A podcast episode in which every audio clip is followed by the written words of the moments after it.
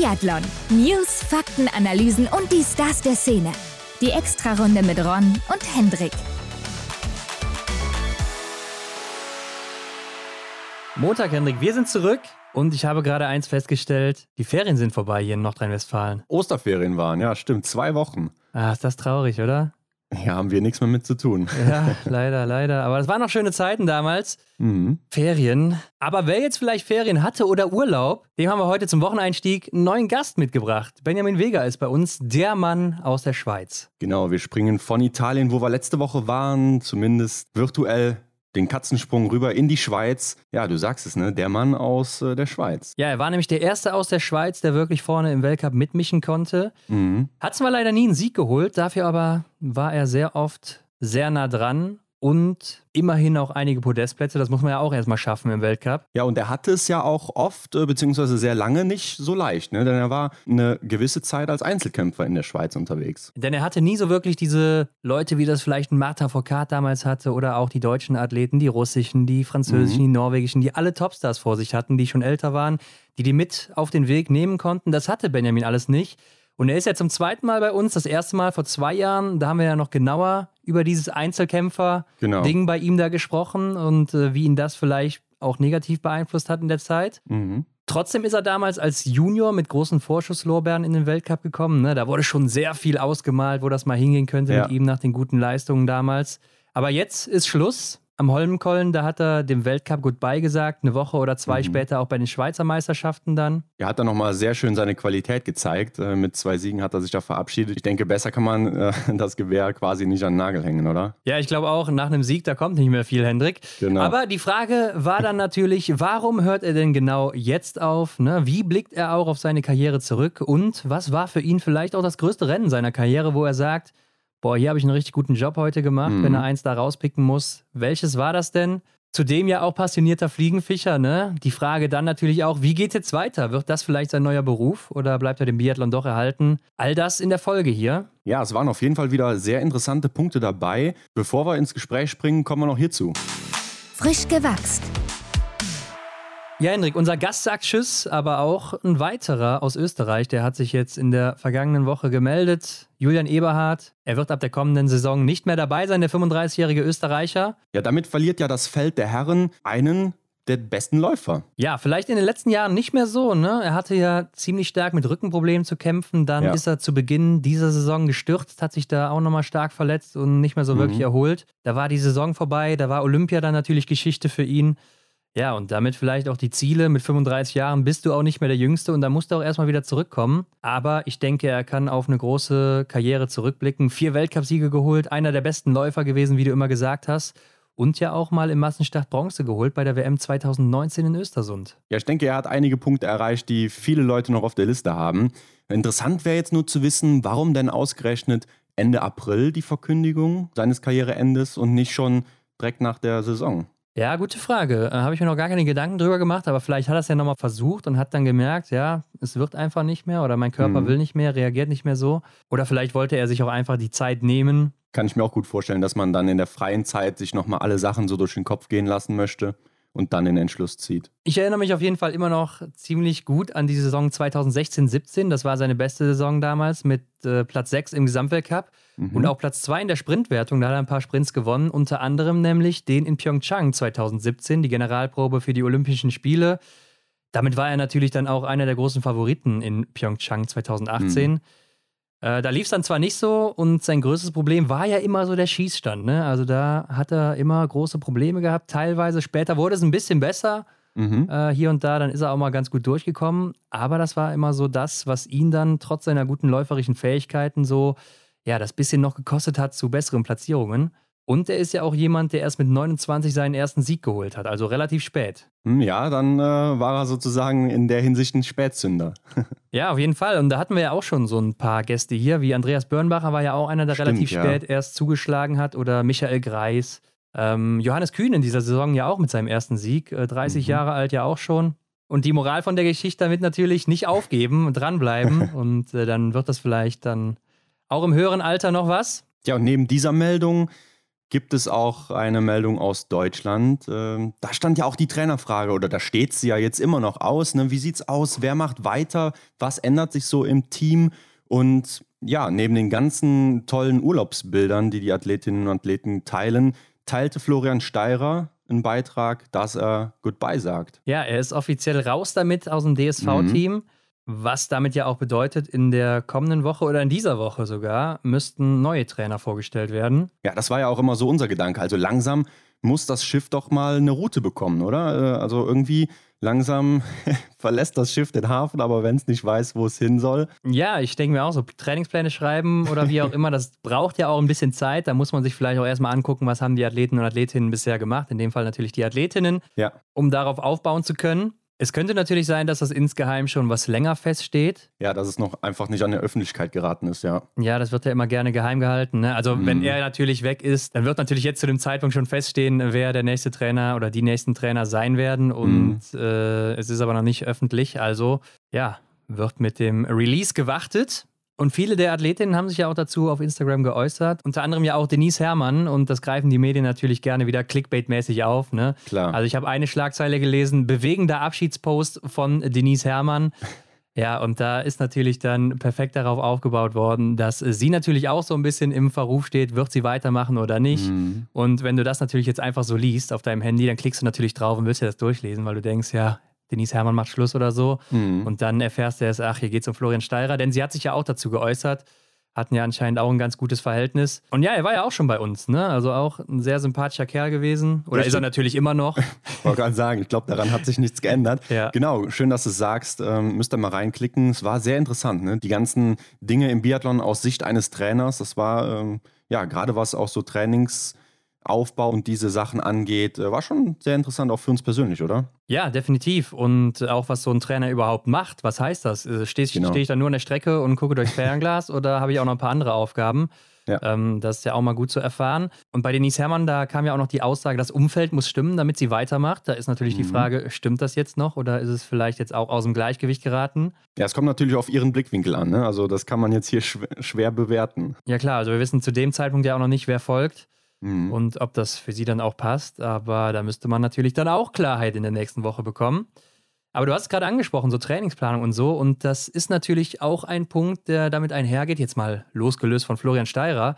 Aber die Leistungsbewertung von Trainern, das ist ja als Außenstehender eigentlich unmöglich, ne? Ja, worauf wird da geachtet? Ja, also ähm, man kennt es ja vielleicht auch so aus dem Fußball, wie die Trainer da auch teilweise wechseln, wenn ne, so ein Verein mal nicht so gut performt. Klar, man kann nicht die ganze Mannschaft da auswechseln oder so, weil es ja. auch äh, transfertechnisch natürlich nicht geht. Aber um die Leistung eines Trainers bewerten zu können, da müsste man ja erstmal Ahnung haben von Trainingsplanung. Dann müsste man ja Einsicht haben in die Trainingsplanung des Trainers. Mhm. Und dann müsste man auch in die Fortschritte oder die Ausgangswerte der Athleten reingucken können, was ja auch immer so eine individuelle Sache dann irgendwo ist. Und selbst wenn es dann gut funktioniert oder man sieht, ja, die Leistung der Athleten und Athletinnen, die ist während der Saison richtig gut oder vielleicht auch eben nicht, dann weiß man nicht, ob das jetzt wirklich wegen dem Trainer ist und dem Trainingsplan oder ob es einfach so auch dazu gekommen wäre. Mhm. Also, weil da ja auch immer schnell geurteilt wird anhand von Leistungen während des Weltcups oder der Großereignisse. Man kann es einfach objektiv gesagt gar nicht als Außenstehender beurteilen, was da abläuft und mhm. was da im Argen ist oder warum die Athleten so performen, wie sie eben performen. Ne? Ja, gerade so zu Großevents, wie du sagtest, dann werden gerne so diese Medaillenvorhersagen oder diese Medaillenspiegel, äh, die angegriffen werden, ja, wenn die nicht erreicht werden, so dann äh, stellt man direkt den Trainer in Frage. Und ähm, ja, denke ich auch, dass man das gar nicht so sagen kann. Und ich denke auch gerade im Biathlon ist es so ein Ding, weil ja jeder Tag so krass anders sein kann als der davor. Ne? Dominik Windig hat uns das ja auch schön gesagt. Ne? Also diese Beispiele, die er uns immer gebracht hat in der letzten Folge, dass halt an einem Tag super laufen kann, am anderen Tag nicht. Ähm, also das hat dann auch dementsprechend dann gerade in dem Moment nichts mit dem Trainer zu tun. Ja, man kann natürlich auch mal drüber nachdenken, jetzt ganz wertungsfrei. Äh, Siegfried Marseille, der hatte natürlich am Anfang das französische Team mit Martin Foucault. Mhm. Da sagt man dann natürlich auch, er hat den Franzosen zu dem gemacht, der er dann damals war. Ja. Aber vielleicht war er auch einfach der, der er war, denn ich denke mal, ohne diesen Athleten Also ohne Martin Foucault äh, wäre Martin Foucault auch niemals zu Martin Foucault geworden, wie er es eben war. Ne? Also ich weiß nicht, ob man das gerade versteht, was ich hier sagen will. Ja. Aber ähm, ich sag mal, wenn man den Athleten jetzt mit irgendwem anders austauscht, dann wäre Siegfried Massé eventuell nie so erfolgreich gewesen. Ja, und danach mhm. wechselt er ins norwegische Team, wo jetzt auch nicht unbedingt die schlechtesten Athleten sind. Und auch da kann man nicht beurteilen, liegt es jetzt wirklich an ihm, dass die so gut sind oder wären sie auch so so gut geworden, ne? Ja, das stimmt. Also der Trainer kann auch eben nur damit arbeiten, was er halt zur Verfügung hat. Und wie du sagst, so ich denke mal dann, Martin Foucault war dann auch einfach einer, der eben so viel schon mitgebracht hat, dass da so viel schon gestimmt hat, dass der Trainer in der Hinsicht gar nicht mehr so viel Einfluss drauf hatte. Ja, also ich will ich jetzt auch so nicht sagen. Ne? Vielleicht hat er da schon großen Einfluss und hat ihm da auch geholfen in einer oder anderen Situation mit Sicherheit. Mhm. Aber nur mal, dass man das auch mal hinterfragt oder so an der Stelle und nicht einfach nur von der Leistung der Athleten immer direkt auf die Trainer schließt, denn ich glaube, das ist ein Trugschluss. Und noch ein Beispiel dazu ist ja auch aus Simon Schems neuem Buch. Der war ja auch bei uns zu Gast jetzt letztens. Ja. Ähm, da ist mir das nämlich nochmal aufgefallen. Der hatte ja auch oder häufig das deutsche Team dann vor Großevents im Training nochmal so intensive Blöcke eingeschoben. Und mhm. da hat er ja geschrieben, dass ihm das gar nicht gepasst hat und er dann ja eher in den Wettkämpfen danach, nach diesen Trainingsblöcken, sehr schlecht unterwegs war oder gerade läuferig nicht gut unterwegs war. Und deshalb hat er ja irgendwann dann gesagt, er macht sein eigenes Ding und macht eher ein bisschen lockere, längere Einheiten, äh, weil ihm das einfach besser tut. Ne? Und da sieht mhm. man auch wieder, wie hoch individuell das ist. Und äh, ja, daher alles nicht so leicht zu beurteilen. Aber ich glaube, Henrik, dazu könnte man auch nochmal eine gesonderte Folge machen, denn sowas wie Trainingsplanung und so weiter ist natürlich auch ein richtig umfassendes Thema. Ja, da gibt es definitiv viele Stellschrauben, die man da bewegen kann. Vielleicht ja mal mit einem Experten zusammen. Ja, also da gibt es ja auch wirklich eigene Podcasts zu oder so. Ja. Ja, wo wir gerade in Frankreich waren, bei dem schönen Beispiel der Trainer, da gibt es auch eine Neuigkeit im Damenteam. Cyril Baudet ist jetzt neuer Trainer an der Seite von Jean-Paul Jacquinot. Er ist ehemaliger Langlauftrainer, mhm. wird sich dann auch bei den Damen jetzt um das Laufen kümmern. War ja selber auch mal Biathlet. Ja, und ich glaube, mit über acht Jahren Erfahrung aus dem Skilanglauf wird der der ein oder anderen dann, dann noch ein paar Prozent aus dem Bein kitzeln können, glaube ich. Ja, Hendrik, das werden wir dann sehen. Ne? Also da habe ich mich ja gerade schon zu geäußert. Aber er wird sicherlich wissen, was er macht. Und ja, wenn die französischen Damen dann in der nächsten Saison noch schneller sind als jetzt schon, also bei Justine Brazers Boucher will ich mir das ja gar nicht ausmalen. nee. Aber dann hat er da vielleicht seine Finger mit dem Spiel. Und damit, Hendrik, springen wir doch mal in das Interview mit Benjamin Vega, dem Mann aus der Schweiz. Jo, auf geht's. Auf die Runde. Heute bei uns zu Gast Benjamin Vega. Willkommen zurück bei uns, Benjamin. Ja, danke für die Einladung, sehr gerne. Benjamin, der Winter, der liegt ja jetzt schon hinter uns und damit, die ein oder anderen werden es mitbekommen haben, hast du ja auch schon so deine ersten Tage als Biathlon-Rentner erlebt. Erzähl mal, wie hast du die Zeit bisher verbracht? Ja, also in erster Linie mal ohne Sport. Mhm. Die Hauptbeschäftigung war eigentlich hier zu Hause. Im schönen Gums haben wir begonnen, mit einem alten Stall umzubauen, also meine Freundin und ich. Mein Vater wurde auch Ende März pensioniert und von dem her, her ist Schreiner. Und ja, da haben wir jetzt angefangen, diesen Stall oder diese Scheune umzubauen. Und äh, ja, ich habe da versucht, mit meinen handwerklichen Fertigkeiten, so gut es halt ging, ein bisschen mitzuhelfen. Mhm. Dann waren wir noch ein paar Tage in, äh, in Bayern über Ostern mit äh, drei Kollegen mhm. oder drei Freunden zum Fliegenfischen. Äh, ah, cool. Ja, das war so das, was bis jetzt angestanden ist. Und äh, ja, wie ich meine, in Anführungszeichen, Pension so wie ich da reingestartet bin. Was soll aus dem Stall mal werden, wenn man das fragen darf? Ja, ein Wohnhaus. Ach, du willst Ach. da drin wohnen, also selber oder wird das eine Ferienwohnung oder was? Nee, nee, also das ist schon so angedacht, dass äh, meine Freundin und ich dann da voraussichtlich, hoffentlich irgendwann Ende Herbst, Anfang Winter einziehen können und äh, ja, da möchten wir dann eigentlich auch wohnen und unser Lebensmittelpunkt da haben, ja. Ja, das hört sich ja schon mal sehr interessant an, wie ich finde. Also könnte man wahrscheinlich auch verfilmen, ne? Wenn es so ein alter Stall ist und am Ende sieht er neu aus, dann sieht das wahrscheinlich wunderschön aus. Aber Benjamin, lass uns nochmal über deine Biathlon-Saisons reden. Und zwar die letzten beiden, denn du warst ja das letzte Mal bei der Nummer 43 hier bei uns. Und da haben wir über deinen Werdegang zum Biathleten gesprochen bis zur Saison 1920. Damals bist du 30. dann im Gesamtweltcup geworden und warst nicht so zufrieden. Ne? Da hast du uns noch gesagt, es ist nicht dein Anspruch, einer von vielen nur zu sein im Weltcup. Und hättest du nochmal so eine Saison erlebt, dann würdest du auch einfach aufhören. Wie bist denn du dann in die Vorbereitung der Saison 2021, also der vorletzten, gegangen, mit dem Wissen, äh, ja, es lief vorher nicht so gut? Ja, es gibt eigentlich da zwei, zwei große Sachen. Die eine ist halt, wir haben einen neuen Trainer gekriegt mit Mali Wolf. Ja. Mhm. Denke ich, hat der Mannschaft gut getan, mal wieder ähm, ein paar neue Inputs zu kriegen. Das ist halt das eine. Und das andere, so im Nachgang in der Analyse von der Saison, eben, von der wir jetzt gesprochen haben, war halt so ein bisschen oder hat sich herauskristallisiert, dass so das Höhentraining im Herbst zu viel war. Mhm. Dass mir das ein bisschen so das äh, Genick gebrochen hat und ich dann eigentlich den ganzen Winter hindurch auf dem, auf dem Zahnfleisch ging und halt nicht die Resultate abliefern konnte, die ich gerne erreicht hätte. Von dem her, ja, das waren dann so die, die beiden großen Veränderungen, die ich oder die wir dann auf die Saison ähm, 2021 gemacht haben, ja. Und wie war das dann für dich? Hast du dir mit der Aussage, dass du ja aufhören würdest, äh, dann auch selber Druck gemacht? Nee, ich denke nicht. Das war ja, mein Herz hat immer noch für den, für den Biathlonsport geschlagen und ähm, ja, mein Anspruch war halt nicht der, wie es dann war und im Gegenteil, das hat mir nochmal Energie gegeben, dass mhm. ich gesagt habe, ich bin da noch voll dabei mit vollem Herzblut zu 100 Prozent und jetzt schaust du auf Olympia hin wirklich nochmal, was in dir steckt, zeigst es allen anderen, aber auch mir selber. Und äh, ja, wie gesagt, das hat mir eigentlich äh, dann eher ein bisschen äh, Energie und, ähm, und nochmal Power gegeben, um diese zwei Jahre dann in Angriff zu nehmen und halt zu 100 Prozent alles zu investieren und nicht nur so halbpatzig irgendwie was machen. Ja. Wie bist denn du mit diesen Momenten, diesen Tiefschlägen auch in deiner Karriere umgegangen? Hast du da vielleicht auch Hilfe von außen oder so? Ja, also ganz früher mal, ja, habe ich mit einem Mentaltrainer zusammengearbeitet, ein Jahr. Aber das hat dann nicht wirklich so gefruchtet oder ich hatte nicht das Gefühl, dass das, was er mir sagt, was ich machen soll, dass mich das vorwärts bringt. Deshalb mhm. habe ich das auch wieder sein lassen.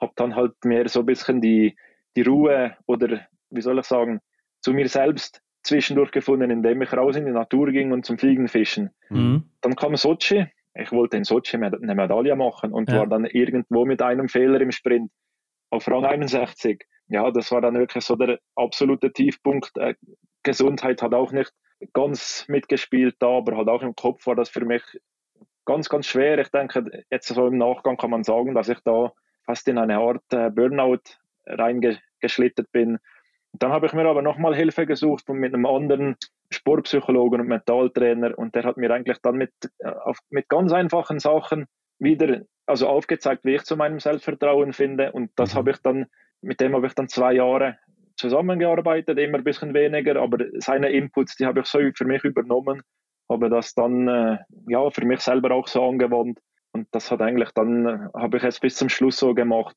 Das war halt einfach so ein bisschen dieser diese Initialzündung oder einfach, dass mir mal jemand aufgezeigt hat, wie mhm. kann ich das machen, damit ich wieder zum Selbstvertrauen zurückfinde. Und unter dem Strich, denke ich, ist das Selbstvertrauen das A, in, A und O im Biathlon, denke ich mal, in, in jedem Sport, aber im, im Biathlon halt ganz speziell. Und ja, wie gesagt, danach äh, habe ich das für mich selber dann gemacht und das hat eigentlich dann sehr, sehr gut funktioniert. Ja, was, was waren das für Sachen, die er dir da näher gelegt hat, was du da so machen sollst? Ja, das, das äh, ist eigentlich ganz einfach. Er hat mir einfach aufgezeigt, dass ich, oder gesagt, ich soll nach jedem Training kurz innehalten, zwei, drei, fünf Minuten, das Training reflektieren nochmal und dann aufschreiben, eine Spalte machen mit, mit den positiven Sachen, eine Spalte mit negativen Sachen. Also was habe ich gut gemacht, was habe ich nicht gut gemacht das so aufschreiben, dass das schon mal aus dem Kopf ist. Am Abend kannst du das nochmal rausnehmen, liest das nochmal durch und dann reißt du eigentlich die Seite mit, mit den negativen Sachen ab, zerknüllst das und wirfst das in den Papierkorb. Mhm. Ja. Unheimlich unkompliziert, unheimlich einfach, aber in meinem Fall war das wirklich sehr, sehr effektiv. Am nächsten Tag vor dem, vor dem Training habe ich nochmal die, die Liste rausgenommen, habe die positiven Sachen angeschaut und mit der Zeit hat sich das dann so rauskristallisiert oder so ergeben, dass ich einfach, da hat der Ehrgeiz durchgedrückt. Ich wollte mhm. dann auf der, auf der Seite mit den Sachen, die nicht so gut waren, immer, immer was weniger stehen haben, mhm. dafür auf der Seite mit den Pluspunkten immer ein bisschen mehr. Ja, dann habe ich das immer so aufgeschrieben, das so gemacht, in, in den Mülleimer geworfen. Und äh, mit der Zeit hat sich, ist das dann fast automatisch abgelaufen in meinem Kopf und äh, ja, ohne groß irgendwas dazu zu, also hinzu zu, zu tun ja. Mhm. äh, habe ich das so für mich gemacht und äh, ja, hat dann wirklich eigentlich sehr, sehr gut funktioniert, dass ich mich einfach an den, an den positiven Sachen, dass ich mich daran gehalten habe und nicht an eins oder zwei Sachen, die nicht so gut waren. Und äh, ja, somit habe ich einfach im Unterbewusstsein oder in meinem Unterbewusstsein immer irgendwelche positiven Sachen zu Futter gegeben und äh, so ist das Selbstvertrauen dann wirklich gewachsen und äh, ja, am Schluss habe ich sogar hingekriegt, dass ich ja dann fast einer der allerbesten Schützen da im, ja. im ganzen Weltcup-Zirkus war. Ja. Mhm. ja, also das, das berühmte Reflektieren der eigenen Arbeit, ne? Äh, kann man vielleicht auch mal für sich persönlich anwenden. Ja, ich, ich denke halt, bei mir war oft das Problem, ich habe viele Sachen gut gemacht oder richtig gemacht, aber dann kam ich zum Schießen, dann habe ich einmal eine Serie verhauen mhm. oder zwei Serien. Man schießt im Training vielleicht acht, zwölf Serien, was auch immer, und da haben wir gut getroffen und eben vielleicht ein oder zweimal nicht. Dann habe ich mich an dem aufgehangen, was jetzt nicht gut war. Und äh, ja, das Unterbewusstsein nimmt halt das auf, mit dem man es füttert. Mhm. Denn wenn da immer mhm. negative Sachen kommen, dann wird das auch nicht besser. Im Gegenzug, wenn man es halt, wenn man das mit guten Sachen füttert, dann wächst das. Ich denke, das ist, wie du gesagt hast, eine, eine Methode, die sich vielleicht, äh, von der sich jeder irgendwie was abschauen kann und äh, mhm. wenn es einem passt, in der einen oder anderen Situation vielleicht auch vorwärts bringen kann. Ja, glaube ich auch. Also du kamst aus der Saison 2019-20, ja, dann so holprig raus. Lass uns mal auf ein paar Punkte der darauf folgenden Saison, eben 2020-21 eingehen. Hier gab es ja dann das Highlight äh, auf der Pokljuka mit der Weltmeisterschaft. Äh, und Pokljuka ist ja ein Ort, wo du schon ein Podium gesammelt hattest. Ja, und auch hier war dann dein Ziel, klar, eine Medaille anzuvisieren. Zum Start in Kontiolahti der Saison hast du ja dann auch schon direkt den vierten Platz geholt. Ich glaube, im zweiten Sprint war das. Wusstest du da schon, ja, dass dein Plan aufgegangen ist und du noch oben mithalten kannst? Ja, also wir reden jetzt von der Weltmeisterschaft in Pokljuka. Ja, beziehungsweise davor noch, ne? Der Beginn der Saison. Ja, genau. Ah ja, das war der Weltcup in Kontiolahti, genau. richtig. Ja, da war ich eigentlich zuerst mal sehr erstaunt, dass ich so gut in die Saison reinstarte, mhm. weil äh, ich hatte das Gefühl, oder so auch das Training war so ausgelegt, dass es eigentlich dann im Verlauf von der Saison immer besser, äh, dass ich immer besser in, in Form hätte kommen sollen. Und dann war, ja, das war glaube ich sogar am zweiten Wettkampfwochenende, war ich da auf dem vierten Platz für mich persönlich eine große Überraschung, also ja, eine, eine Überraschung, aber hat mir halt unter dem Strich gezeigt, dass ich viel richtig gemacht habe, dass auch Ali mit seiner Ansicht äh, oder mit seinen Trainingsmethoden sicher nicht ganz daneben gelegen hat und dass man darauf aufbauen kann. Ja, und ich denke, das Wichtige oder eines von den wichtigen, wichtigsten Sachen ist schon, wenn man mit einem guten Resultat in die Saison reinstarten kann. Mhm. Und in dem Fall war es halt einfach so, da rein, bam, vierter Platz, super Resultat. Dann ist plötzlich der Druck weg. Ja, so war das bei mir auch. Und dann konnte ich einfach frisch, frisch von der Leber weg den Biathlon machen, den ich kann. Mhm. Und äh, ja, es hat dann eigentlich relativ gut funktioniert. Mhm. Ja, ich glaube, gerade so ein Sprint, der gibt nochmal richtig Aufwind. Ne? Wenn es ein Einzel ist oder so, kann ich mir vorstellen, dann ist das vielleicht ein bisschen anders, weil es schon mal übers Schießen geht oder so. Aber du hast ja dann auch im Januar dein nächstes Podium geholt, ne? im Massenstart von Oberhof man muss ja sagen, diese letzte Runde hier, die hatte es wirklich in sich. Ne? Du gehst hier als erster raus nach dem letzten Schießen mit 20 Treffern. Aber was ist dann passiert? Kannst du es nochmal da mitnehmen auf diese letzte Runde hier? Ja, das war, das war der Wahnsinn. äh, es war ja ein bisschen, ein bisschen vom Winde verwehtes Rennen auch. Und, aber ich habe halt an dem Tag wirklich ein perfektes Schießen auspacken können. Mhm. Wusste aber, läuferisch bin ich jetzt nicht gerade in der aller, allerbesten Verfassung. Bin dann raus auf 1 ging nicht äh, wahnsinnig lang und dann ist der äh, Tarja Bö schon von hinten angebraust gekommen. Ja. Aber zu uns am Bergstieg und dann war einfach mein, mein Motto, jetzt bleibst du da irgendwie dran bis oben. Mhm. Habe das dann versucht, habe ich aber nach kurzer, nach ein paar Metern schon gemerkt, uff, das wird richtig hart, musste dann auch abreißen lassen. Dann kamen die beiden Österreicher von hinten, der äh, mhm. Simon Eder und der äh, Felix Leitner. Ja, ich habe die dann eigentlich fast ein bisschen ranlaufen lassen und dann ging es ein bisschen mit der Taktiererei halt los. Ähm, habe mich dann auch mal hinten eingereiht und äh, ja, hinter dem Felix gelaufen in seinem Windschatten. So viel Windschatten gibt er ja nicht. Das ist ja ein, ein, ein, kleiner und ein, ein, ein dünner. Ja. Aber habe halt da versucht, äh, so gut wie möglich das Beste aus der Situation zu machen, bis dann der äh, Simon weggefallen ist und äh, ja, hinter dem Felix hergelaufen an den äh, wie heißt das jetzt, die, an die Henkelschleife, an diesen mhm, Anstieg. Mhm. da hat er nochmal richtig Dampf gemacht. Ich habe versucht, mit allen Mitteln da irgendwie dran zu bleiben, aber dann wirklich, ich habe schon gesehen vor mir, das ging noch zwei, drei, vier Meter vielleicht bis zum höchsten Punkt da. Aber äh, es ging nicht mehr, die Beine haben so geschmerzt, der, der Kopf, da war nichts mehr drin, da war, da war nur noch Rambazamba im Kopf.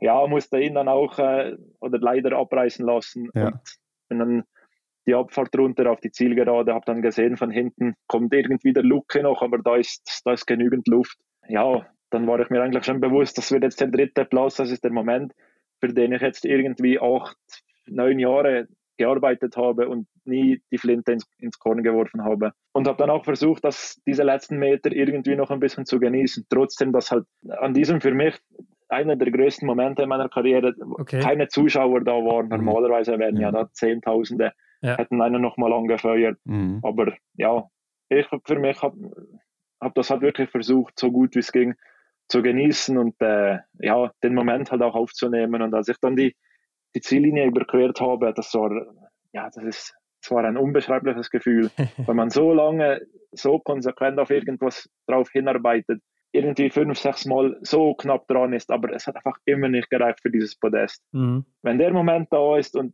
in dem Moment über die Ziellinie gefahren bin, das war ja, das war einfach gigantisch und äh, das kann man fast nicht in Worte fassen. Ja, man muss ja sagen, dein letztes Podest davor war ja im Februar 2012, also schon eine Zeit her, ne?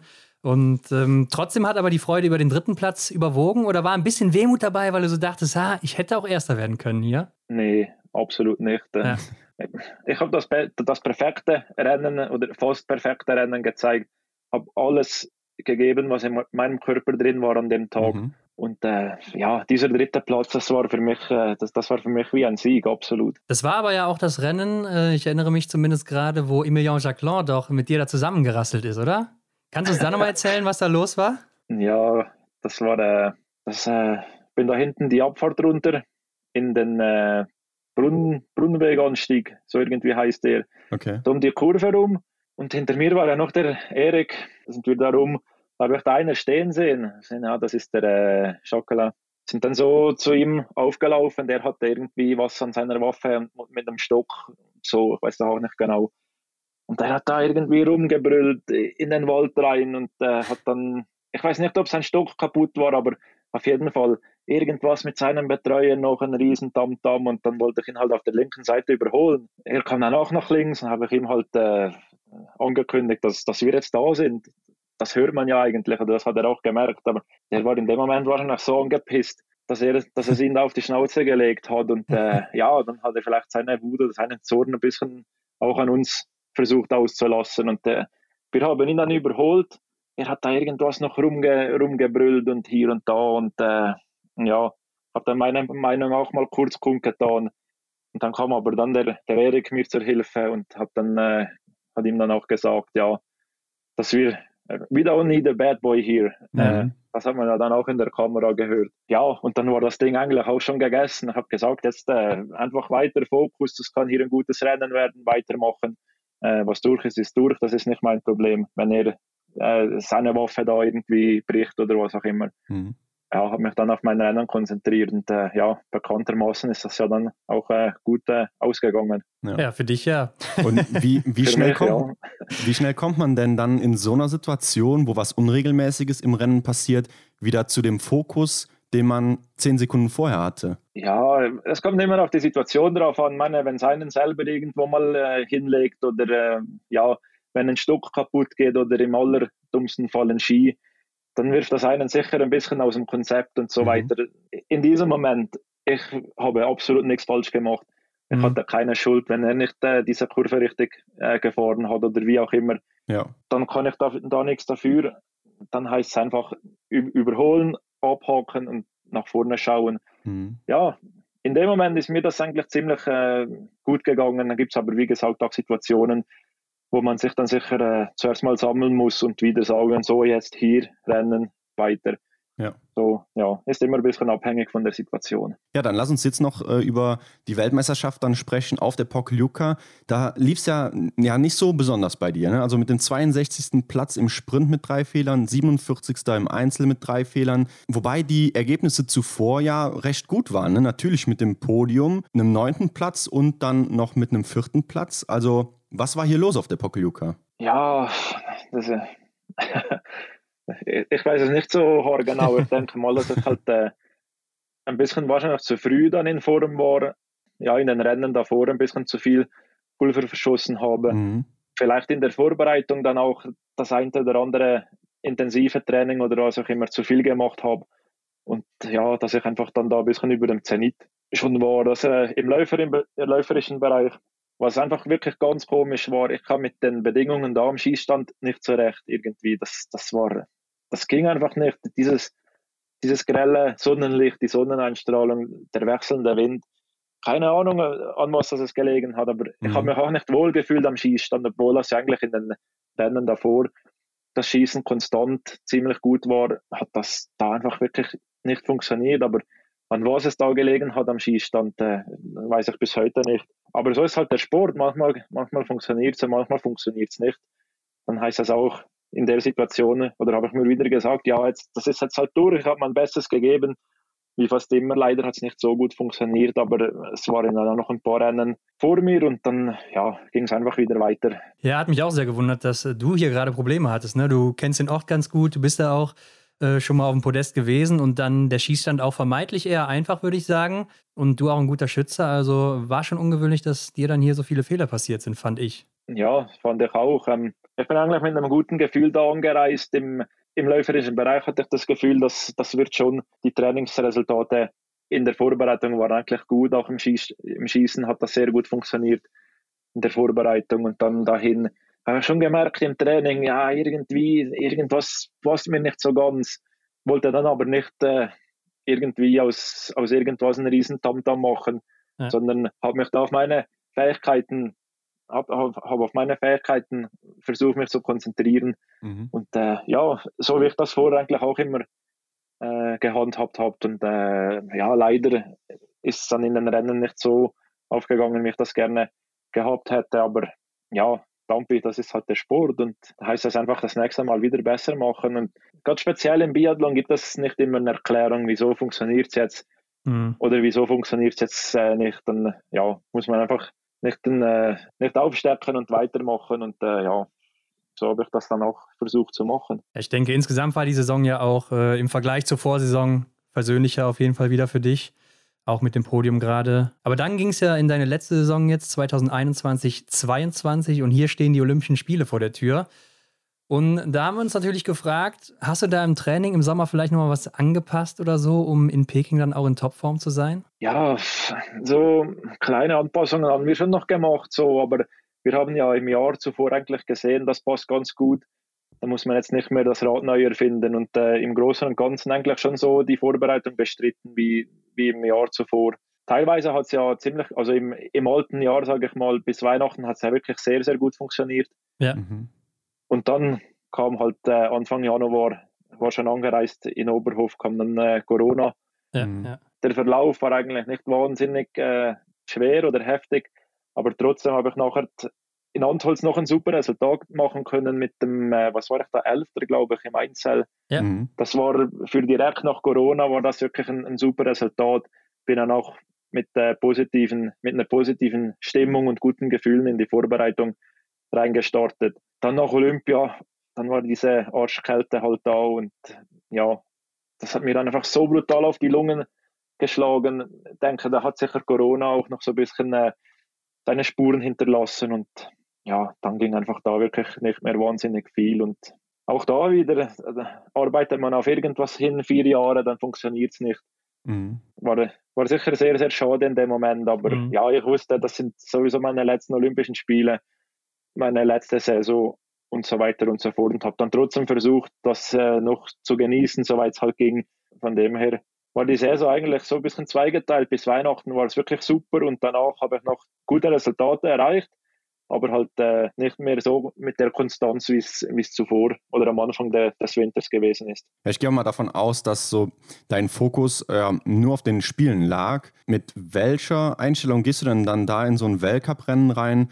Ja, wenn es ja eher so eine untergeordnete Rolle spielt. Ich hätte eigentlich die ganze Vorbereitung wäre eigentlich so geplant gewesen, dass ich bis Weihnachten alle Rennen mache, dann mhm. im Januar noch Oberhof und dann wäre ich raus. Also Ruppolding hätte ich gar nicht mehr, wäre ich nicht mehr gelaufen, hätte eine bisschen eine längere Vorbereitungsphase nochmal gemacht auf Olympia hin. Dass eben nicht wieder das passiert, was letztes Jahr passiert ist zu, äh, in, in Pokljuka, dass ich eigentlich beim Höhepunkt über, bisschen über, de, schon über den Zenit war. Aber ja, dann kommt halt Corona hin, dann lässt, äh, oder dann musste ich halt Oberhof auslassen, Ruppolding auslassen. Anfangs war ich wieder dabei. Und das, äh, wie du gesagt hast, dann wäre eigentlich der Januar so ein bisschen äh, im Zeichen der Vorbereitung gestanden. Vielleicht auch mit, äh, nicht mit dem mit der großen, so einer großen Gewichtung auf Resultate, sondern einfach auf die Vorbereitung. Aber ja, wenn du halt dann krank wirst und dann war es Corona, dann äh, hat sich dann alles ein bisschen verändert dann habe ich versucht, halt diese zwei Rennen in, in Antholz wirklich nochmal mit vollem Elan oder nicht vollem Elan, das machen wir sowieso immer, aber halt auch mit voller, mit der Bedeutung zu schenken, wie ich das sonst äh, auch immer gemacht habe. Mhm. So, das war halt dieses Jahr ein bisschen speziell, ja. Klar, du hast jetzt schon gesagt, der Dezember, der war sehr gut, ne? Dreimal Top Ten, das ist ja wirklich beachtlich und dann aber eben Corona. Was waren denn so deine ersten Gedanken dann bei Corona, als du das gehört hast? Hast du da schon gedacht, oh, Olympia ist in Gefahr oder so? Ja, ganz am Anfang nicht. Da habe ich gedacht, ja, solange dass ich nicht äh, schlimme Symptome entwickle und das oder Fieber kriege oder irgend sowas, dann, äh, dann geht das schon. Aber dann hat sich halt dann dieser Krankheitsverlauf, der ging da so ein bisschen hin, habe ein bisschen Halsschmerzen gehabt die Stimmung war weg. Das hat sich dann so angehört wie, wie Lemmy Kilmister in seinen besten Jahren, der, der, Frontman von Motorhead. Ja, gibt es ja auch nicht mehr, ne? Ähm, nee, der ist auch nicht mehr. Ja. Ähm, ja, eben, ich war nicht wirklich krank, habe mich nicht krank gefühlt, aber es wurde einfach auch nicht so schnell wieder richtig gut, wie ich mir das erhofft habe. Und dann war dann irgendwann so, nach einer Woche kamen dann schon mal so die Gedanken auf, ja, wenn jetzt wenn das jetzt nicht bald wieder richtig gut wird und vor allem dieser CT-Wert, das ist ja das eigentlich das Entscheidende, dass man äh, im Weltcup starten darf, mhm. aber dann halt auch im Hinblick auf China hat man ja das so ein bisschen mitgekriegt, dass die Chinesen da ziemlich äh, streng sind mit dem ganzen Zeug. Ja, was ist, wenn der dann nicht rechtzeitig auf dem richtigen äh, Level wieder ist und so weiter und so fort. Das waren schon ein paar schwierige Tage oder ich sag fast eine Woche, halt einfach in dieser, mit dieser Ungewissheit zu leben, ja, wird das überhaupt was oder ist jetzt alles schon vorbei? So, weil, ja, wie gesagt, ich habe mich ja nicht schlecht gefühlt, aber wenn es dann plötzlich an sowas scheitern sollte, ich war ja danach wieder irgendwann gesund, mhm. bin nach Antholz, habe da ja nochmal ein, ein super Resultat abliefern können, aber trotzdem, weil, weil dieser Wert oder dieser, Richt, dieser Richtwert so hoch war, um nach China einreisen zu können, war das schon so ein bisschen ein Hin und Her und ja, und wenn das jetzt nicht reicht und hier und da und äh, ja, viel mit, den, oder mit dem Arzt telefoniert und so und er hat mir halt immer Mut gemacht und ja, jetzt sind noch zwei Wochen und bis dahin klappt das schon und so. Mhm. Aber ja, es war äh, halt immer diese Ungewissheit und das war für mich nicht äh, ganz so einfach. Ja, glaube ich. Kann man sich vorstellen, ja. Aber dann war es ja soweit, ne? du bist mit nach Peking geflogen, bist im Einzel 19. geworden, im Sprint 53. und ähm, ja, dann in der Verfolgung nicht gestartet. Warum? Weil ich dachte immer, dabei sein ist alles, so ist das Motto von Olympia. Ja, schon, aber es war halt in dem Moment wirklich so, dass ich mit den Lungen so enorm große Probleme hatte, ah, okay. dass ich quasi, also es war ja so, das, was war das erste Rennen? War, war das die der Einzel oder die Mixstaffel? Mixstaffel, Mixstaffel oder der Einzel, dich, ja, ich ja. weiß es mhm. eben auch nicht mehr. Die Mixstaffel, genau. ja. ja, genau, die Mixstaffel war das erste Rennen. Das ist, ja. war ja ziemlich, also ist ja kurz, wir hatten nur sechs Kilometer, halt hochintensiv und dann war dieses Rennen durch und dann hat schon begonnen hier das Kribbeln in den Lungen und mhm. äh, musste ziemlich stark husten und so weiter. Bin dann zum Einzel, da konnte ich so noch ein halbwegs anständiges Resultat machen, halt dank dem, dass ich wirklich gut geschossen habe. Und danach war, ja, danach war quasi Game Over. Das habe ich schon gespürt, habe zwei Nächte kaum, kaum gepennt.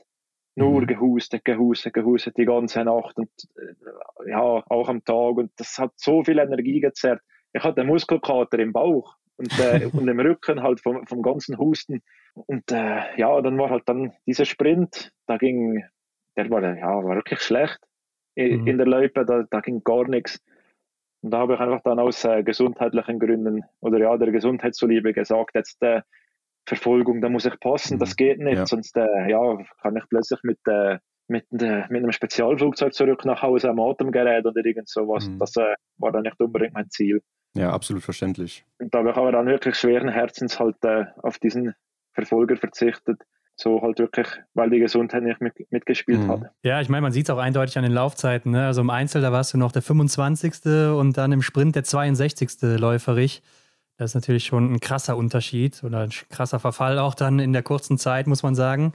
Also, das ist ja auch so ein Punkt, den kriegt man gar nicht so wirklich mit. Ne? Man redet zwar immer so davon, ja, da ist viel Kälte oder sowas, aber ja, als Zuschauer im Fernsehen, da kann man das ja gar nicht wirklich greifen, weil man sieht ja nicht, was geht in dir vor oder so. Ja, das, ja, im Fernsehen sieht das alles immer schön aus, auch wenn da, oh ja. wenn da kalt ist oder wenn es da fast stürmt vor der Kiste.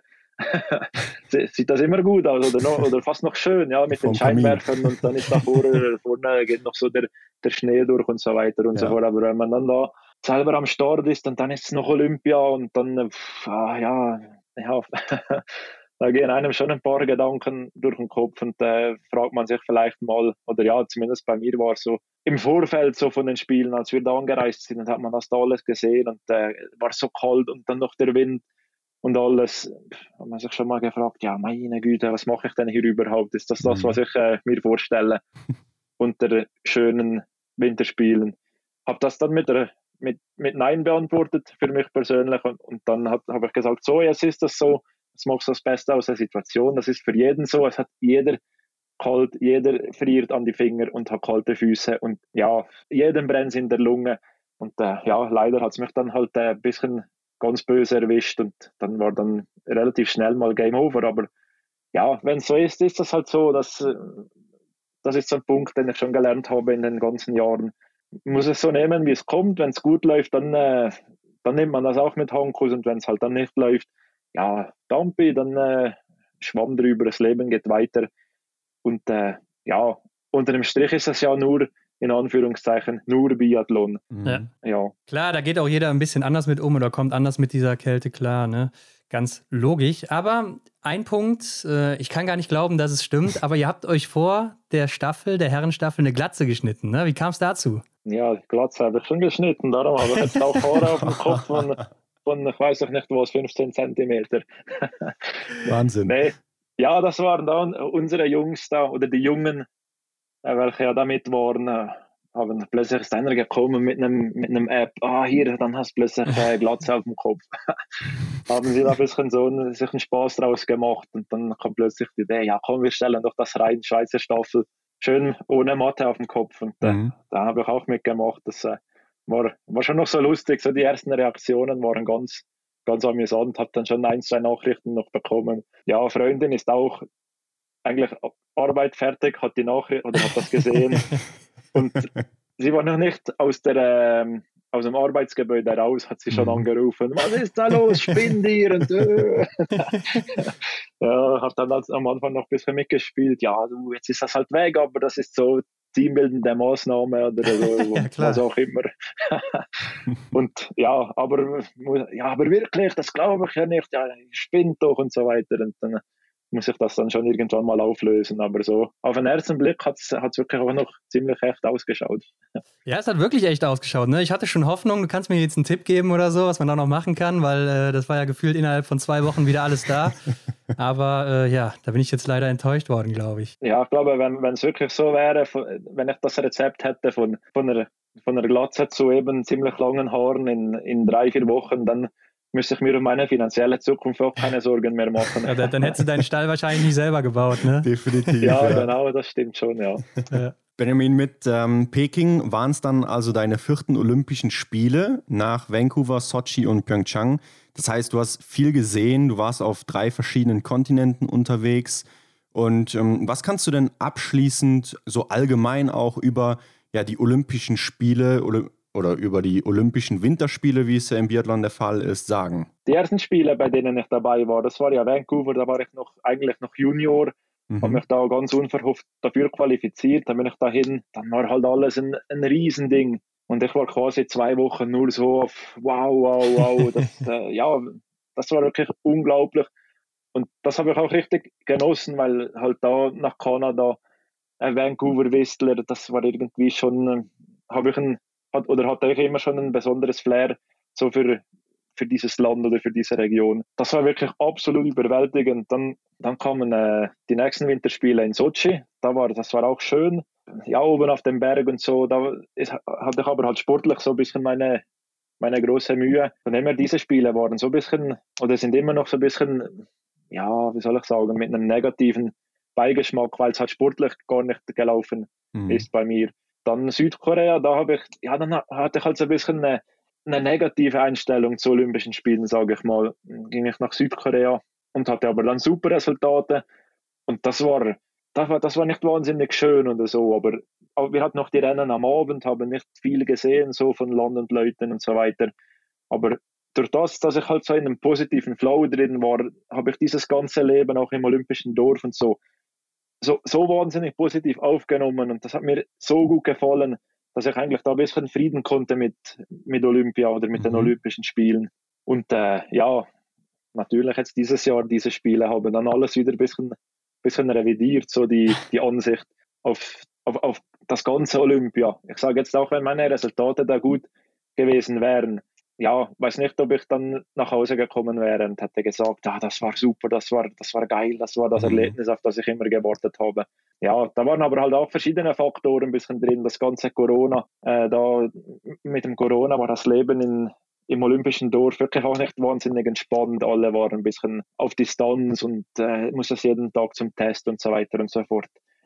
Das war, aber das war ja halt für jeden so. Und dann, was halt auch noch so ein bisschen dazu kam, war, diese ganze Inszenierung da vor Ort, das, äh, da hatte ich schon ein bisschen Mühe oder hat mir auch mal an den Kopf gegriffen, was soll das überhaupt? Mhm. Also zum Beispiel, da gibt's, da waren Berge und äh, normalerweise stehen, oder gibt es an diesen Bergen keine Bäume. Mhm. Das ist ja da am Rande von der Wüste irgendwie. Dann haben die aber da den ganzen Berg voll bepflanzt mit so 1 Meter, 1,50 Meter hohen Bäumen. Und jedes von diesen Bäumchen war so mit drei Pfosten befestigt, dass es nicht umgeweht wird von dem Wind da. da habe ich einfach schon gesagt, ja nein Mensch, ey, das, wieso, wieso, wieso muss man das da machen, wenn es ja eigentlich so viele andere Orte auf der Welt gäbe, wo man das ohne Problem, wo, wo es eine Natur gibt, wo man Wintersport machen kann und so. Von dem her, das war, äh, ja, war schon ein bisschen speziell und hat eben dann meine Ansicht so auf das ganze Thema Olympische Spiele nicht unbedingt zum, zum Positiven beeinflusst. Ja, ich denke, warum, das wissen wir natürlich alle. Aber war es für dich trotzdem immer als Athlet das Größte, also Olympia einfach so, dieses Event an sich? Am Anfang schon von, von meiner Karriere, als ich da nach äh, Vancouver äh, konnte 2010, das war, das war das Größte überhaupt. Das, ja, und dann, das war halt das erste Mal, dann das zweite Mal, dann hat man schon gesehen, ein bisschen, ja, da wird halt viel so ein bisschen auch inszeniert oder ja, nicht alles unbedingt so gemacht, wie man sich das vorstellt oder wie es vielleicht aus meiner Sicht der richtige Weg wäre. Dann hat man halt so im Verlauf der Zeit hat man das so ein bisschen mitgekriegt und so und dann kam irgendwie plötzlich so der, nicht der Moment, aber es hat sich dann halt so ein bisschen gezeigt, dass ich gehe an die Olympischen Spiele mit der bestmöglichen Vorbereitung, die ich machen kann, alles, aber ich gehe dahin, um sportliche Resultate zu erzielen wenn ich das an dem Tag X schaffe, da einen rauszulassen, dann ist der für die Ewigkeit. Aber es war dann nicht so, dass ich an die, an die letzten Spiele angereist bin, in der Meinung, dass das jetzt eigentlich über allem steht, so für mich persönlich, ähm, mhm. ja, aus genannten Gründen. Ja, klar, verständlich. Aber Benjamin, du hast dann nach den Spielen bekannt gegeben, du wirst äh, zum Ende der Saison das Gewehr an den Nagel hängen. Ähm, wann war dir denn klar, das war's? Ja, eigentlich schon relativ früh. Das war schon, schon der letzte Sommer, da hat sich das dann so ein bisschen eigentlich wirklich verfestigt und wurde das für mich persönlich konkret, dass das mein letzter Winter sein wird, egal was passiert. Ja, das hat mir dann in dem Moment auch äh, im Sommer Kraft und manchmal auch ein bisschen so den, die Energie gegeben, um den, ja, die Motivation war nicht mehr immer ganz auf 100 Prozent und so weiter und so fort, dass ich mir einfach gesagt habe, jetzt machst du das noch einmal, jetzt machst du mhm. das aber richtig und konsequent und danach war es das. Von dem her, eben wie gesagt, wusste ich das schon äh, relativ früh, so im letzten Sommer. Habe dann die ganze Vorbereitung auch so in, diesem, in dieser Meinung bestritten. Bin so in die Saison reingestartet, halt auch sehr, sehr entspannt irgendwie. Ich wusste, alles, was jetzt noch kommt, ist quasi Zugabe. dann ging das eigentlich dann alles relativ locker von der Hand nochmals. Und war dann nur die Motivation so der ausschlaggebende Punkt, dass du aufgehört hast oder gab es da noch andere Faktoren? Ja, es war sicher so die Motivation halt, so den, den inneren Schweinehund wieder und wieder und wieder überwinden. Mhm. Das halt war sicher ein großer Punkt, aber auch ich war da so lange dabei, seit 2009 im Weltcup, dann war es war einfach alles normal geworden irgendwie. Ich hatte nicht mehr so den, ja, wie soll ich sagen, einfach das, das Neue oder so, das, das, das war nicht mehr da, irgendwie mhm. auf etwas Neues oder so hinzuarbeiten, damit ich irgendwas Neues nochmal erreichen kann. Ja, das war halt auch so ein Grund, dass es einfach für mich persönlich fast zu normal geworden ist, dass ich da dabei sein konnte. Und dann, äh, ja, es gab hier in der Schweiz ein paar Veränderungen so im, im Skiverband, die ich nicht so ganz gut heißen konnte. Das ist aber schon über eine längere Zeit eigentlich. Das war auch dann so ein Punkt, dass ich mir gesagt habe, ja, nein, wenn sich alles irgendwie in eine Richtung entwickelt, die, dass, dass es für mich auch nicht stimmt oder immer wie weniger stimmt, dann äh, ja, war das eben auch so ein bisschen ein Punkt. Und unter dem Strich kann man sagen, es war einfach dann so die Summe von, von, äh, von vielen Faktoren oder ja, die mich dann schlussendlich zu dieser Entscheidung geführt haben. So, ja. Du hast ja dann den Abschied am Holmenkollen gefeiert, beziehungsweise dein wirkliches Ende war ja dann die Schweizer Meisterschaft, ne, wo du auch nochmal zwei Siege geholt hast aus zwei Rennen. Aber was war denn für dich persönlich so das wirkliche Ende? So, das, das wirkliche Ende war wirklich die Schweizer Meisterschaft, das letzte Rennen, als ich da irgendwie, es war gar nicht, als ich über die Ziellinie gefahren bin. Es war mehr so, jetzt das letzte Rennen, das letzte Mal an den Start gehen, das letzte Liegen schießen, das, das mhm. letzte Stehen schießen.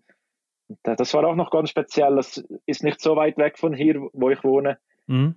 Durch, einen, durch einen Tunnel mit dem Zug und dann ist man in Realp.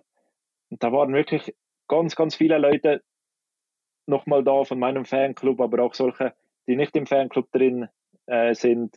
Die sind extra für mich eigentlich nochmal da angereist an diesem Tag, für mich, um mich nochmal zu unterstützen. Und ja, dann zum letzten Schießen raus, diesen Anstieg hoch und da waren wirklich rechts und links waren, waren ganz, ganz viele Leute, haben mich nochmal noch mal angefeuert und so. Das war, ja, das war eigentlich so das, das ganze Rennen und so, dieses ganze Wochenende. Wirklich einfach alles nochmal zum letzten Mal machen. Das war wirklich sehr, sehr schön. Ich habe das sehr, sehr genossen. Ein bisschen Wehmut war sicher auch dabei, absolut. Es war nicht, bei weitem nicht alles schlecht und ich habe mhm. viel, viel mehr positive schöne Sachen erlebt im Sport als, als negative. Aber äh, ja, wie gesagt, das war so das, das ganze Wochenende. Das eigentlich so den, wo ich dann nachher den Schlussstrich wirklich definitiv ziehen konnte. Aber lass uns noch gerade über dein Finale im Weltcup dann sprechen. Was ging dir dann da so in, an dem Morgen des letzten Weltcuprennens durch den Kopf? Es war nicht so wahnsinnig viel anders als die 345 oder weiß ich nicht wie viele Weltcuprennen davor. Ja. Am Morgen aufgewacht, ich war nervös, war aufgeregt, hatte eine Spannung in mir, so wie das immer war. Es war mhm. einfach das Wissen, jetzt ist das das allerletzte Weltcuprennen. Ich habe mich dann auch da, darauf gefreut, aber auch zu 100 Prozent nochmal so vorbereitet, wie ich das immer gemacht habe, mit der ja, mit den gleichen Sachen, habe das immer gleich also gemacht und, äh, und so weiter und so fort. Immer, es war nicht unglaublich speziell irgendwie. Klar, im Bewusstsein, das ist jetzt das letzte Rennen im Weltcup, aber auch das letzte Rennen hat weh gemacht und war mhm. streng mhm. und ja. war gefeitet wirklich bis zum letzten Meter. So, von dem her, äh, ja, ein bisschen anderes Bewusstsein vielleicht fürs Rennen an und für sich. Aber dann im Rennen selber versucht, das so zu machen, wie ich das immer gemacht habe. Du hast ja gerade das letzte Schießen angesprochen. Hat man da andere Gedanken beim allerletzten Schießen, wenn man da steht und äh, man weiß, ja, das sind jetzt meine letzten fünf Schuss hier? Nee, beim Weltcup war es eigentlich nicht so. Also in der ähm, Schweiz dann vielleicht auch, ne? Also bei deinem Ja, bei der Schweizer Meisterschaft war es dann wirklich definitiv so. Dann äh, ist natürlich auch war der, war der Speaker da und jetzt da Benjamin Weger zu seinem letzten Schießen und äh, irgendwie, das kriegt man ja auch mit und so. Und dann äh, ja, war das ja dann wirklich in Erinnerung, ja, das ist jetzt wirklich das letzte Schießen, wenn er das dann noch so explizit sagt. Von dem her, da war ich mir das sicher bewusst, dass das jetzt das, das letzte Mal so ist. Aber äh, ja, wie gesagt, beim Weltcup war das eigentlich nicht so im Kopf, dass das jetzt mhm. äh, dann bald vorüber ist. Und in Oslo, da gab es ja auch noch im Ziel für dich so einen riesen Banner mit der Aufschrift Danke Benji. Da habe ich mich gefragt, was macht man mit so einem Riesenteil? Hat das überhaupt den Heimflug äh, mitbekommen? Ja, das habe ich gar nicht selber erhalten, keine Ahnung. Vielleicht okay. das mal noch mit der Post oder so. Aber ja, ehrlich gesagt, ich wüsste jetzt auch nicht, wo ich das dann äh, hinpflanzen sollte. Das ja. äh, ist ja wirklich groß. Aber ich fand es in dem Moment wirklich sehr, sehr schön, dass die, dass die Jungs und äh, ja, Jungs und Mädels, die ja. Betreuer, alle da ges fast geschlossen da, da waren und mich empfangen haben. Das äh, fand ich ganz, ganz eine schöne Geste und war dann auch kurz mal wirklich den Tränen nahe. Also, dass die haben mich die Emotionen dann schon überkommen, wenn ich das gesehen habe. Mhm. Und äh, ja, dass da halt auch eine Dankbarkeit da ist von den, von den Teamkameraden, von den Betreuern, mit welchen man jetzt die letzten 10, 12 Jahre unterwegs sein durfte. Sieht man schon, das ist nicht nur, nicht nur den, der Sport, den man macht, so, das ist halt auch, es sind Freundschaften entstanden und äh, man hat so schöne Zeiten zusammen erlebt. Man hat Höhenflüge zusammen gehabt, aber halt auch zusammen Tiefschläge erlebt. Ich denke, das hat einen schon zusammengeschweißt und, und äh, verbunden. Ja, von dem her war das wirklich ganz, ganz schön, dann, äh, wenn sie mich da empfangen haben und auch noch den, äh, wenn ich den Champagner dann wirklich auf direktem Weg eigentlich in meine Lungen inhaliert habe über der Ziellinie. Ja, ja, desinfiziert dann erstmal nach der Corona-Infektion im Januar. Ähm, ja, genau. Aber statistisch war es ja deine beste Saison am Schießstand. Ne? Du gehörst hier zu den Top 3 besten Schützen der Welt jetzt im, im letzten Winter. Ist es da dann nicht schade, dass man jetzt ausgerechnet aufhört? Ja, ich glaube, das ist doch das ist eigentlich für mich schön, wenn man so aufhören kann. Ja. Wenn man eigentlich am Schluss von seiner Karriere im Bewusstsein, dass das jetzt der, der letzte Winter ist oder auch die letzte Vorbereitung, dass, man, dass ich mich da nochmal so zusammenreißen konnte und das geschafft habe, eigentlich zum Schluss auf dem Zenit zu sein von, von meinen schießerischen Fähigkeiten. So, das ist, äh, ich, ich, sehe das eher so aus dieser Richtung an, ja. Ja, ich glaube, es ist auch angenehmer als umgekehrt, ne, wenn es dann eben deine schlechteste Saison gewesen wäre. Aber wie fällt jetzt so rückblickend dein Fazit zu deiner Biathlon-Laufbahn aus? Also, wenn du nochmal alles so Revue passieren lässt, was hat dir das alles so gegeben? Ja, am Anfang wurde ich ja eigentlich sehr, sehr als Riesentalent angepriesen, als der nächste Weltcup-Gewinner, äh, Gesamtweltcup-Gewinner oder äh, Medaillengewinner an, an Weltmeisterschaften und Olympischen Spielen, bla bla. Ich habe da auch lange dran, dran geglaubt, dass ich das werde. Ich war auf bestem Weg dazu, aber ja, dann irgendwann hat sich das dann alles ein bisschen relativiert. Dann muss, war ich wirklich ganz tief unten und dann habe ich erst begonnen, viel zu lernen über den Sport, über mich selber, über, ja, über alles halt und habe mich dann wieder so Schritt für Schritt zurückgekämpft quasi an die Weltspitze, habe aber nie den Mut verloren, habe nie irgendwie aufgesteckt oder gesagt, ja nein, das kann es doch jetzt nicht sein oder was auch immer. War immer mit voller Überzeugung beim Sport zu 100 Prozent. Und das ist jetzt so im Nachhinein eigentlich so ein bisschen das, auf das, was ich fast am meisten stolz bin, dass ich, egal was gewesen ist, was für eine Scheiße abgegangen ist oder wie gut ich war, dass ich immer, immer, immer die Motivation hatte und bereit war, wirklich mein aller, allerbestes zu geben und äh, ja, mich halt auch immer gequält habe und versucht habe, das Beste daraus zu machen. Darauf bin ich wirklich stolz und äh, ja, schön, dass ich das so über all die Jahre äh, schaffen konnte. Was würdest du denn sagen, jetzt wo wir schon beim Rückblick deiner ganzen Karriere sind, ähm, was war so dein bestes Rennen der Karriere? Ja, das beste Rennen. Ich denke schon, dass äh, letztes Jahr der Massenstart in Oberhof, dass ich da wirklich ein, ein unglaublich gutes Rennen zeigen konnte. Es war auch ja. da nicht alles zu 100% perfekt, aber es war schon sehr nahe dran. Zumindest in dem Moment habe ich das Maximum rausgeholt, was ich konnte. So. Aber es waren eigentlich auch, ja, sicher die anderen Rennen, bei denen ich auf dem Podest gestanden bin, an denen ich Vierter oder Fünfter wurde, was auch immer, waren, äh, das waren Top-Rennen das war halt eben vor, vor fast zehn Jahren und damals hat es fürs Podest gereicht. Ich bin fast überzeugt, dass diese Leistung heute nicht mehr ein Garant wäre fürs, fürs Podest. Es würde, mhm. glaube ich, für die Top 10 reichen, aber mhm. halt eben nicht für dieses Podest. Ja, und äh, sicher auch dann diese, diese Rennen in, äh, in Pyeongchang bei den Olympischen Spielen vor vier Jahren, da war ich sicher auch auf, ich sage mal läuferisch, denke ich, fast auf meinem absoluten Top-Niveau. Auch schießerisch, äh, sehr, sehr gut drauf. Also habe ich wirklich auch fantastisch gute Rennen gezeigt. Aber ja, es ist schwierig zu sagen, wenn man so viele gute Resultate hat. Mhm. Ich meine, es waren, glaube ich, irgendwie 40, 45 Rennen in den Top 10 so. das waren alles Bombenrennen, sonst landet ja. man nicht in den Top 10.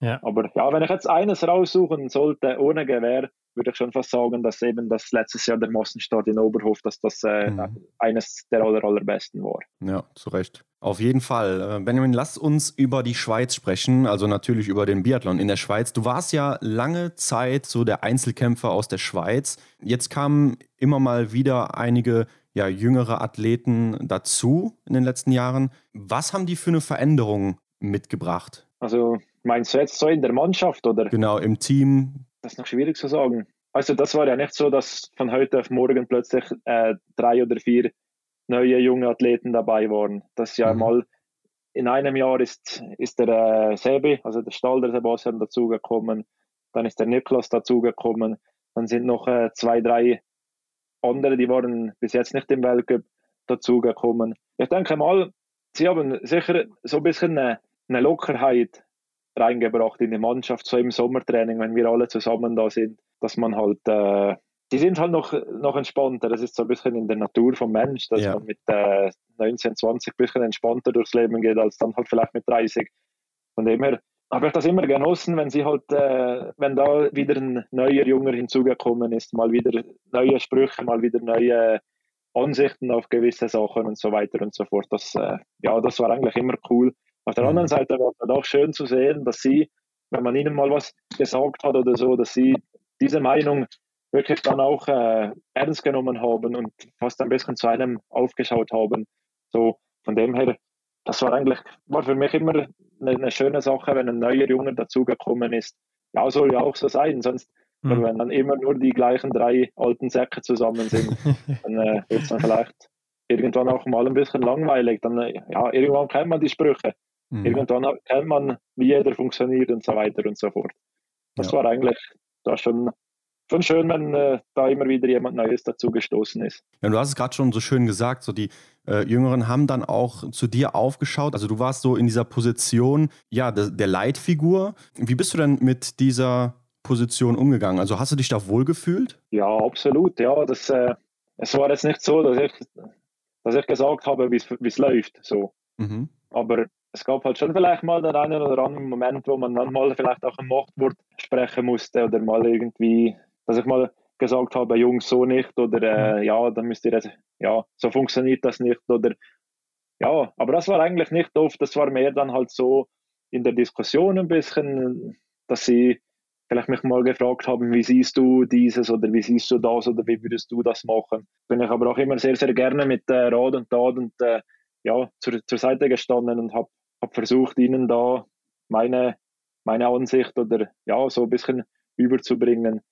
Ob es ihnen was geholfen hat, weiß ich jetzt nicht so direkt, aber mhm. das ist zumindest ist das etwas, das ich gerne gehabt hätte, als ich so in die Mannschaft reinkam. Wenn da jemand gewesen wäre, der mhm. mir mal gesagt oder hätte sagen können, ich würde das jetzt vielleicht so machen oder so oder ja, pass mal auf hier oder, oder was auch immer. Ja. Mhm. Das, äh, so im Nachhinein wäre das sicher ganz, ganz gut und auch vielleicht lehrreich gewesen. Ja, das hast du uns ja auch mal erzählt, ne? dass dir immer so diese Top-Athleten im Team gefehlt haben, die dich an die Hand nehmen, vielleicht mal einen Schritt weiterbringen oder so. Ähm, wenn du das aber jetzt mal mit den Anfängen zu deiner Zeit vergleichst, wo steht denn die Schweiz heute im Vergleich zu damals? Ja, das ist kein Vergleich mehr. Wir haben mittlerweile eine, eine Top-Anlage, wo ja dann auch bald ein äh, Weltcup stattfinden wird auf der Lenzer Heide. Ja. ja, das ist das dann so die die Betreuung halt, sage mal, von den jungen Athleten, das, das, ist, das ist kein Vergleich mehr, wie es früher war. Es sind, sind mehr, mehr Athleten da, die, die, die Trainer, sage ich mal, sind, sind besser, nicht unbedingt ausgebildet, aber ja, wissen, von was sie sprechen, so, weil sie selber auch aus dem Sport kommen, zum Teil zumindest. Von dem her ist wirklich kann man nicht mehr vergleichen, wie es war, als ich mit dem Biathlon angefangen habe. Ja. Ähm, WM 2025 Lenzer Heide war nicht mehr interessant für dich jetzt. nee, nee, irgendwie, keine Ahnung.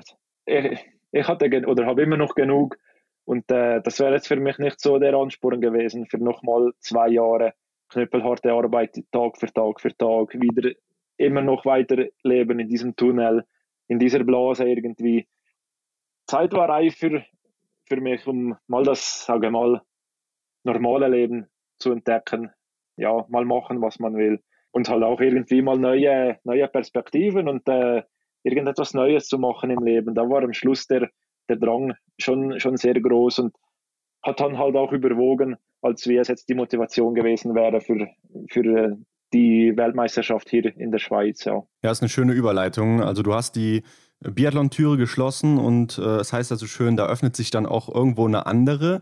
Erzähl mal, was kommt jetzt so bei dir? Also ich glaube, aktuell bist du noch äh, bei der Schweizer Armee. Nee, nee, da bin ich nicht mehr. Eigentlich ah. schon seit äh, letztem, seit letztem Juli.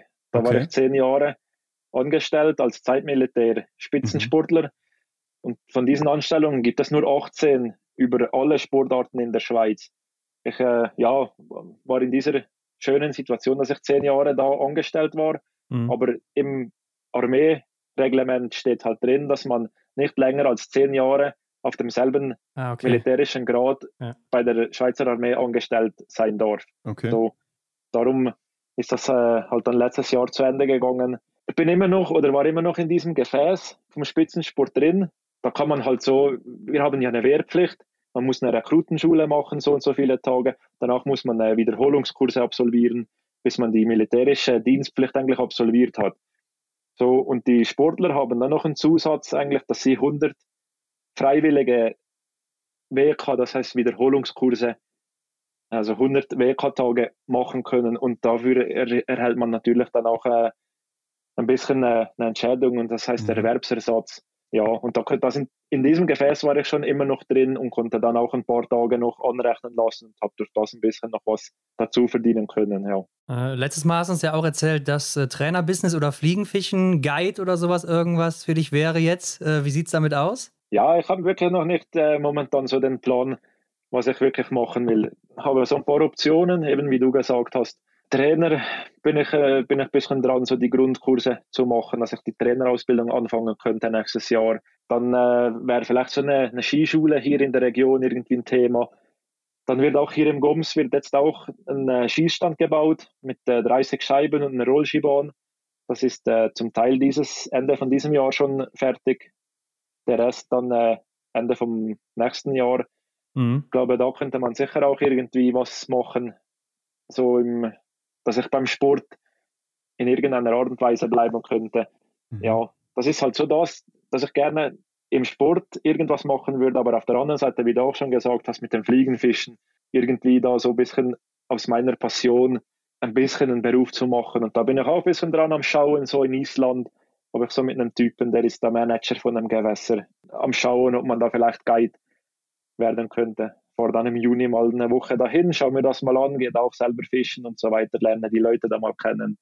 Ja, vielleicht ergibt sich daraus was und so momentan ist so die Idealvorstellung, vielleicht ist es auch nur eine Traumvorstellung, keine Ahnung, ob daraus was wird, aber dass ich halt diese zwei Sachen so ein bisschen im Sport was machen könnte, aber auf der anderen Seite auch im, im Fliegenfischen irgendwie noch ein bisschen Geld verdienen könnte. Das, äh, das wäre so cool, wenn ich das irgendwie alles aufgleisen könnte. Ja, ich kann mir vorstellen, dass die Schweiz sich auf jeden Fall nicht ablehnen würde als Trainer oder sowas. Ähm, aber bist du denn selber jetzt noch sportlich aktiv? Also ich denke mal, letztes Jahr oder so um die Zeit, da warst du wahrscheinlich jeden Tag noch irgendwie draußen. Wie sieht es jetzt aus? Nee, also eben seit der Schweizer Meisterschaft, als ich über die Ziellinie gelaufen bin bis heute, habe ich noch keine Minute wirklich Sport gemacht. Okay. Ähm, ja, momentan habe ich den Drang noch nicht wahnsinnig so um mich wieder zu bewegen. Es war halt bei uns hier im Gobens, war auch noch bis vor einer Woche, war noch Schnee mhm. im, im Tal. Der ist jetzt weg, aber oben, wenn ich hier ein bisschen hochschaue im Wald oder dann weiter hoch auf die Berge, da ist immer noch viel Schnee. Mal schauen, werde sicher dann Sport machen, aber Rennrad fahren, äh, Mountainbiken ein bisschen, mhm. in die Berge gehen, so einfach, mhm. ja, das was mir dann halt gerade äh, ein bisschen nach Lust und Laune, so mhm. denke ich mal werde sicher nicht mehr auf die Rollerbahn gehen und da irgendwie 20 Runden drehen am Tag. Das, äh, das wird eher nicht mehr passieren. Aber ich denke nicht, dass ich äh, der Typ bin, der ohne Sport sein kann. So. Aber halt, ja, ein bisschen im reduzierten Rahmen und, äh, und halt, wie es dann einen Gott noch so ein bisschen nach Belieben. Aber hast du dann jetzt nicht gerade, ja, gerade in der Zeit so Hummeln im Hintern, sagen wir bei uns so, dass dass du überschüssige Energie hast? Ja, die werde ich ja beim Arbeiten los, da auf meiner ja, Baustelle. Okay. Klar. Ja, ja, das ist schon eine Umstellung, weißt du, wenn äh, wir waren bis jetzt äh, vielleicht zwei, vielleicht mal drei Stunden am Stück aktiv und dann konnten wir zurück ins Hotel oder nach Hause, schön ja. essen, dann schöne Nachmittagsruhe, dann wieder zwei, drei Stunden Bewegung und dann war wieder Ruhe. Jetzt ist aber irgendwie sieben, acht Stunden am Stück stehen, arbeiten. Das ist, das ist ganz, ganz anders. Mhm. Also die erste Woche war ich wirklich richtig auf den Felgen am Abend. Habe dann auch meinen ja. Vater mal so gefragt, nach so nach einer Woche oder so anderthalb, ja, aber bist du nicht müde? bist du nicht kaputt? Nö, das nee, so normal halt wie es halt gewohnt ist von der Ar oder gewohnt war von der Arbeit. Ja. Und ich dann eben Spitzensportler eigentlich noch da bin vor dem war, war voll auf dem Zahnfleisch. Also das sind schon äh, zwei unterschiedliche Welten, wo man äh, ja was halt auch so seinen Reiz hat, aber halt auch seine Anforderungen stellt mhm. an einen. Ja, klar. Jetzt hast du gesagt, du weißt noch nicht genau, wo es hingeht. Hast du denn trotzdem irgendwelche Ziele schon im Leben oder so, die du jetzt angehen willst? Der Stall ist, glaube ich, so ein Projekt, was du hast. Ne? Gibt es noch irgendwas anderes, was du machen willst? Ja, eine, eine, Reise möchte ich dann gerne mal noch machen. Eine, so eine längere Reise mit, äh, mit meiner Freundin zusammen. Wir haben uns letztes Jahr einen Land Rover Defender gekauft. Mhm. Weißt du, so, da so diese großen, äh, ja, eckigen äh, Autos, die fast aussehen wie ein Panzer. Und da sind wir eben aktuell auch noch dran, den äh, umzubauen zu einem Camper. Ah, schön. Da haben wir schon so was gemacht, so ein paar Sachen. Äh, vieles steht noch an. Für alles reicht es halt nicht. Der Tag, ein Tag hat nur 24 Stunden, aber das ist so jetzt so das nächste Ding, was wir irgendwann mal fertig machen möchten. Und wenn das Haus dann alles fertig ist und so weiter, dann äh, möchten wir sehr gerne dann mal noch, ich weiß nicht, fünf, sechs Monate, vielleicht auch noch ein bisschen länger, bis das Geld dann auch mal knapp wird, noch so eine, eine, schöne Reise machen. Nach, wissen wir auch noch nicht wohin, vielleicht nach Patagonien, vielleicht nach äh, Neuseeland und Australien. Irgendwie sowas, einfach mit dem, mit dem Camper aufs Schiff und dann irgendwo hin und mal richtig frei sein, einfach mal wirklich nichts im Kopf haben, außer vielleicht, was mache ich morgen, was machen wir morgen. Mhm. Das ist noch so ein Ding, aber danach, keine Ahnung. Also auf, auf den Mount Everest, das will ich nicht unbedingt, das ist jetzt nicht so ein, ein Ziel, aber ja, ich glaube, das braucht ein bisschen Zeit, so ein bisschen runterfahren, ein bisschen äh, schauen, wie sich alles entwickelt, äh, ja, was man für, für Leidenschaften entwickelt und so weiter. Aber ich freue mich drauf und das wird sicher auch eine intensive und äh, aber auch spannende Zeit, denke ich mal. Ja, das kann ich mir vorstellen. Das ist ja alles neu für dich jetzt und äh, ich bin mal gespannt, was da rauskommt. Auf jeden Fall, Benjamin, danken wir dir für deine Zeit. Hat mal wieder sehr viel Spaß gemacht, war sehr interessant. Äh, du kannst aber gerne noch loswerden. Wo kann man dir folgen? Wird es auf Instagram oder so noch was von dir geben? Ja, folgen kann man mir auf Instagram und äh, Facebook, aber ja, ich war noch nie so der wahnsinnig große Influencer. ja, das ist keine Ahnung, ist nicht so mein Ding. Und äh, vielleicht, äh, ich werde sicher irgendwie ab und zu mal was posten, wenn ich irgendwie, wenn mir was Spaß macht oder wenn ich was Cooles mache. Aber ja, ich werde sicher auch in Zukunft nicht der Typ sein, der jeden Tag äh, fünf Beiträge zu seinem super in, äh, interessanten Leben als Nichtsportler machen wird. Ja, keine Ahnung. Aber ja, nach Lust und Laune, wenn mal was ist, haue ich was raus und sonst äh, halte ich das, glaube ich, weiterhin im kleinen Rahmen. Ja, wer weiß, was passiert, wenn du jetzt Langeweile hast. Ne? Also alles ist möglich, denke ich. Und äh, vielen Dank auf jeden Fall nochmal und hoffentlich hört man sich mal irgendwann wieder. Jo, auf jeden Fall. Man sieht sich doch immer zweimal im Leben, heißt so schön. Ja, genau. wäre bei uns dann das dritte Mal schon, ne? das wäre das dritte Mal. Aber nehmen wir gerne an. Also ja, euch auch vielen Dank, dass ich nochmal dabei sein durfte. Hat sehr viel Spaß gemacht. Alles klar. Sehr Bis gerne. dann. Ciao. Alles Gute. Ciao. Danke, euch auch alles Gute. Ciao, ciao.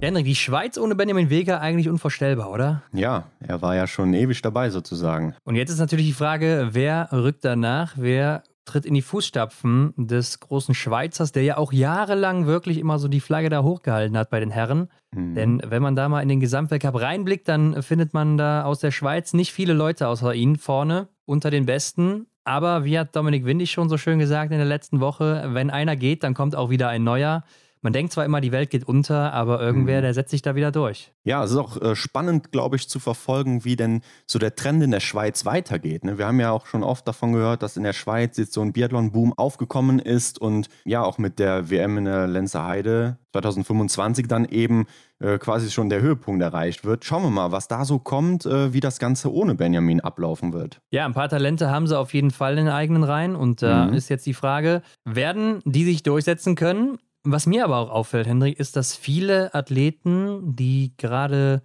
ja aufgehört haben oder auch aufhören, immer wieder davon sprechen, dass sie im Alter die Motivation verlieren, sich noch weiter zu quälen im Training. Also, dass man mhm. vielleicht nicht mehr bereit ist, über diese Schmerzgrenzen hinauszugehen, wie man das vielleicht auch kennt, wenn man selber Sportler ist oder so, ähm, dass es mit dem Alter einfach weggeht. Ja, vielleicht fängt man dann auch erst häufiger an, die ganze Sache zu hinterfragen. Warum mache ich das überhaupt noch? Und äh, ja, ist es das noch wert?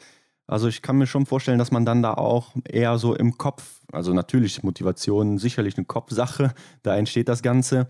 Äh, ja, aber dass das einfach intensiver wird. Ja, vielleicht ist es auch so eine kleine Art, ich will es mal nennen, Folter. Also, dass man mhm. sich vielleicht über Jahre hinweg immer wieder so kleine Schmerzen hinzufügt. Denn Training ist natürlich schon anstrengend, wenn es mal richtig zur Sache geht und so. Natürlich. Und ja. äh, das schmerzt dann auch erstmal und äh, kann, ja, wie die Athleten das selber sagen, sie quälen sich dann auch wirklich durchs mhm. Training.